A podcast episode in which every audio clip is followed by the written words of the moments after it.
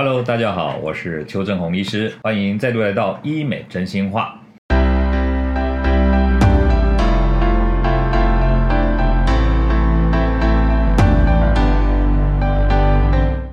啊，今天呢，邱医师想跟大家谈一谈哈，女明星啊，产后为何呢总能够急速的瘦下来啊？要跟大家谈谈到底她们有什么秘密。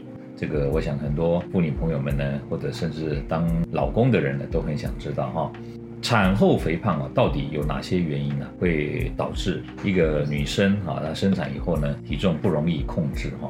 其实啊，从我们生理学来讲的话呢，最主要的有四个原因啊。第一个原因呢，就是胎盘激素的问题。我们知道胎盘是在妈妈的体内呢，一个帮助胎儿成长发育重要的器官嘛。怀孕哈到第三个阶段的时候。也就是后面三个月的时候，那个产妇体内哈，她那个胎盘就已经长得很大。这个时候，那个胎盘激素啊，浓度会快速的上升。那胎盘激素呢，它是一个促进新陈代谢的激素，所以呢，它会帮助妈妈呢提高她的新陈代谢。可是当产妇生下宝宝以后啊，胎盘是不是会脱落？胎盘脱落以后呢，胎盘激素就没有了，所以呢，会在产后一个礼拜之内哦，胎盘激素的浓度啊突然下降。突然下降以后呢，妈妈的新陈代谢就会跟着下降。所以如果这个时候呢还一直在吃，跟生产前甚至进入坐月子期间，热量过多，在产后一个月内，不但呢体重不会下降的，反而会快速肥胖。哦，这是第一个。那第二个问题呢，就是怀孕的期间呢胖太多了。一般来讲哦，我们知道怀孕期间热量的摄取要增加，大概每天增加两百到三百大卡，应付胎儿发育的需求。可是呢，有时候啊，准妈妈呢摄取的食物没有节制。而且呢，吃太多高糖分、高油脂的食物的话呢，很容易啊造成热量过多而引起肥胖，这是第二个问题。第三个问题就是胎儿本身啊压迫母亲这个骨盆腔的这个问题哈。胎儿哈在子宫内慢慢成长，到第三期的时候呢，他的体重已经两公斤到三公斤之间了，所以这个时候呢，他呢重量就蛮重的，有可能压迫到妈妈的这个骨盆腔，导致下肢的这个静脉回流变差，所以会引起下肢的水肿。如果啊不能再生产以后六周内设法让这个肿胀消除的话呢，那么以后啊腿部下肢松散的组织就很难。恢复生产前的状态。最后一个就是坐月子的习俗。坐月子哈，其实不是只有华人有坐月子的，有些地方的产妇也有坐月子。但是像一般欧美国家的女性哦，她们比较没有这种坐月子的习俗。那坐月子其实不是坏事啦，可是在这段期间哦，常常会吃到过多的热量，例如说麻油鸡啊、猪肝啊、呃腰花啦、什么米酒啊，这些食物都是高热量的食物。那刚刚不是有提到说胎盘脱落造成新陈代谢下降吗？这个时候下降了，然后你又吃到这么多高热量的食物，而且呢，坐月子期间呢，一般的家人都不鼓励哈那个产妇做任何的运动或做什么家事，所以她呢活动消耗的热量又进一步减少，所以呢当然会造成产后啊快速的肥胖。接下来呢，要跟大家谈谈呢，为何产后肥胖这么难瘦下来？这个中华民国肥胖研究学会呢，曾经对台湾的产妇哈做过一个研究了，要了解我们台湾的产妇哈有多大的比例会有产后肥胖的问题。那当然，首先就是要把产后肥胖做一个定义嘛。什么叫产后肥胖？产后肥胖就是说，产后六周内无法瘦到你产前体重的百分之十以内，就是产后肥胖。产后六周很容易了解嘛，哈，生产完以后六周，什么叫百分之十的体重以内？举例啊，如果你产前是五十公斤，百分之十就是五十五嘛，也就是说你生产的过程，因为你怀孕的时候体重会增加，那么现在胎儿脱落，我们讲卸货成功，那么这个时候呢，你的体重应该要下降，你应该要下降到五十五公斤以内哦，就是在六个礼拜之内，你要下降到五十五公斤以内。如果下降不到五十五公斤以内，还在五十六、五十七，甚至六十几公斤，那就表示呢，你有产后肥胖，这样大家听得懂哈？好，有多少的产妇会有产后肥胖的问题呢？答案是七十趴，也就是说，真正能够摆脱掉这种产后肥胖的这些体重成功的人只有三十趴，所以多半的人是会有产后肥胖的问题。好，那为什么这么多人会有产后肥胖的问题？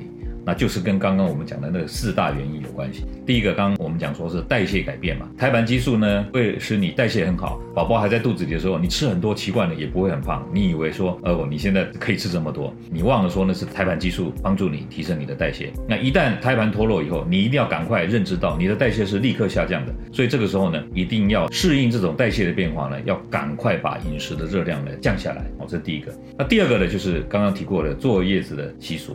我们坐月子有很多错误的迷失啦。就是很多错误的观念。等一下邱医师会跟大家讲哦，这些错误的观念应该要改变。那坐月子真的有需要吃到这么多的热量，这么多的东西呢？我觉得哦，这个是传统很难改变。为什么？因为我们知道传统华人的妇女哦，在家庭当中是比较没有地位的，那是以前哦，现在完全改变了。所以我们的坐月子习俗也要改变。以前坐月子是因为那些妇女呢，在家里没有地位，一天到晚就是操持家务、做菜、洗衣、扫地，还有负责生小孩，就是一个生产的机器，很辛苦、很操劳，但是吃的并不多。所以呢，为了感谢一个妇女一生的辛劳，所以只有在坐月子的这个生产完呢，可以给她适度的休息，给她补充她的热量跟营养。所以传统下来就变成说，女人的坐月子非常的重要。那事实上，现在的生活习惯是完全改变的。像我们家呢，这个女人的地位都比我还高，对不对？我们家我老婆跟两个女儿，还有一只狗，我们家地位最低的就是我哦，抱怨一下啊。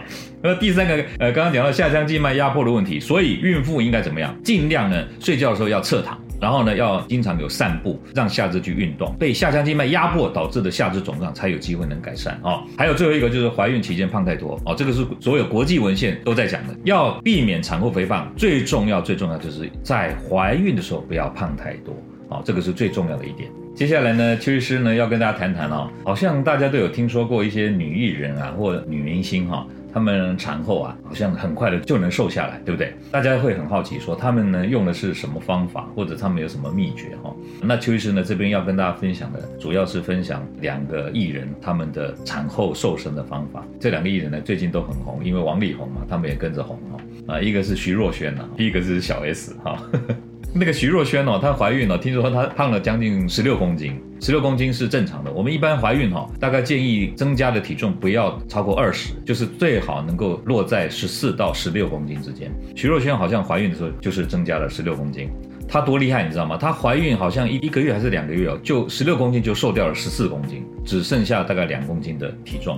当然，如果大家把徐若瑄最近的照片跟她以前女明星时代的照片相比，还是会觉得现在有比那个时候再胖一点点。我再猜啦，就应该就是那瘦不掉的那两公斤了。不过已经很了不起了。好，你们知道吗？那个徐若瑄呢，她分享说她产后肥胖啊，怎么样摆脱的这个过程哦。邱医师把它整理成三句话，你们可以看那个网络上她分享的一些内容，但是其实就是三句话，大家把它记一下。第一，米饭只吃一两口。第二句，蔬菜可以吃到饱。第三句，优质蛋白不可少。什么叫米饭只吃一两口？就是说。碳水化合物、主食类的它有吃，但是呢不用太多，大量减少，就是只吃一两口有就好了，对不对？再来，蔬菜可以吃到饱，膳食纤维很丰富，水分很多，矿物质、维生素很多，好，可以吃到饱，因为它的热量很低，但是会让你有饱足感。优质蛋白不可少，身体的修复、维持必要的机能都是需要蛋白质、氨基酸，所以优质蛋白不可少。这三句话大家把它记下来，以后呢你们要产后减肥就是这三句话：米饭只吃一两口。蔬菜可以吃到饱，优质蛋白不可少。接下来谈小 S，小 S 呢，她在那个微博上面有透露哦，因为很多人问她说你是怎么瘦的，因为她生了三个女儿嘛，对不对？她有几个重点哦，我给大家念一下啊。第一个，她三餐都吃，但是呢，淀粉只吃半碗，就是饭或者是面只吃半碗，主要是喝汤哦。然后呢，她说她营养够又不会胖，这句话也是正确的哦，因为呢，肥胖的问题主要还是碳水化合物造成的哈。第二句话她说，生完第十天左右啊。开始穿调整型内衣，他说这样肚子才会消下去。好，这个是不是跟我讲的很符合？我以前跟大家讲说，怎么样让肚子的脂肪或者消肚子？我说呢，第一个要控制热量，第二个要锻炼腹肌，第三个要外力加压。调整型内衣就是在做外力加压。那第三呢？他说他做完月子以后呢，就开始运动了，快走或者滑步机呢，每天三十分钟，一定要运动到喷汗。你看看，只有懒女人没有丑女人，就是运动嘛，流汗嘛，对不对？而且它符合坐月子的习俗嘛，也不要为难老人家嘛，就是做完月子再去运动。最后一点，八点以后不吃东西，所以晚餐呢尽量早吃，叫大家加油别放弃。这一点我未必赞成啊。几点以后不吃东西哦，要看你的作息习惯，还要看你一天的总热量。不过它这里面有三件事非常值得大家学习。第一个就是米饭主食，淀粉类减少；第二，外力加压，调整型内衣使用；第三，做完月子开始运动。大家要加油，跟他们学习吧。接下来哈，其实跟大家谈谈产后瘦身呢，有没有一些要避开的陷阱或者是一些错误的观念哈？还有就是产后肥胖如何预防、如何改善、治疗哈。呃，首先来谈谈有没有哪些错误的观念呢？产后瘦身的相关的问题，我刚刚有跟大家提过坐月子的这个概念哈。其实哈，华人有很多传统观念、传统习俗是很错误的，没有什么科学根据的哈。举例来说，产后坐月子的这个观念，不是说坐月子不对，而是说坐月子当中有很多奇奇怪怪的一些规定，这些规定是不合理的。举例来说，老人家都说坐月子的时候呢，产妇不能洗头。坐月子期间只能喝酒，不能喝水。那个生化汤就是酒啊，去酿或者是稀释煮的一些食物。再来就是说什么坐月子期间宝宝不能烧脚趾头了，有这种说法了。还有就是什么产后尽量吃的啊，因为这样奶水才会足了。这个也是都错误的观念。为什么讲说产后不能洗头是错误的观念？你们知道这个传统习俗有它历史典故。你要知道古代的人是没有吹风机的，而且古代的人都留长发，又是处在比较寒冷的地带，洗头洗完以后啊。那个头啊，用毛巾是擦不干的，它就变湿湿的罩在头上。那么风一吹的时候呢，热量从那个头部散去以后，就很容易使头部的温度降低，所以头就会痛，就是产生所谓的头风的问题。那现代人不一样啊，现在很多女生头发都没有很长，而且洗头也是去美容院洗的，一下就吹干了，马上出去清爽的不得了。所以为什么一定要叫产妇不能洗头？还说什么不能洗澡啊？不能洗澡也是因为古代没有热水器啊，那洗澡就是要打热水啊，出浴，然后呢又很容易被风一吹就感冒。那你知道以前的医学？也不进步嘛？感冒、病毒感染，可能就演变成肺炎，那甚至支气管炎，后来就死掉。古代的习俗传下来是有一些需要到现代生活要加以修正的地方。为什么产妇一定要喝含酒精那么高、那么多酒的这个食物？所谓的坐月子的食物，你们知道为什么吗？因为古人发现说，如果产妇呢，她吃的食物当中含有很多酒精的成分，有两个好处。第一个，因为古代的水是生水，没有像现在自来水这样过滤杀菌，所以那个水里面常常会有污染。产妇如果喝了不洁的水，很容易生病，这第一点。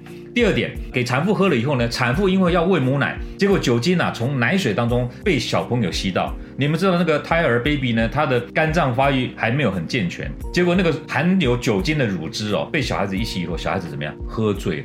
所以喝醉的小孩以后都睡得很熟。古人一观察说，哦，原来呢，妈妈喝酒呢，小孩子比较好带。坐月子期间没有喝这些含有酒精的这些坐月子餐的时候呢，发现小孩子容易哭闹，所以就演变成说，妈妈坐月子一定要喝含有酒精的啊汤汤水水的东西。那现在生活已经不一样了，小孩子呢不需要靠这个 妈妈的酒精来给他灌醉，家人啊什么都可以照顾啊，然后还不一定是喝母奶啊，有的是喝牛奶，对不对哈？所以这些习惯都不一样了，生活形态都不一样，不太需要再照以往的这个做法去做。最后，邱医师要跟大家讲的就是说运动的观念。很多人认为说坐月子不能运动，其实这是错误的观念。要看你是自然产还是你是剖腹产。如果你是自然产，你知道吗？自然产就是一个生理现象而已，好像一团塞在肚子里面的大便把它解出来这样而已。所以自然产的女性呢，其实今天产完了以后，明天后天就可以开始运动了。没有说什么一定要坐月子做到一个月以后才能动，这是第一个。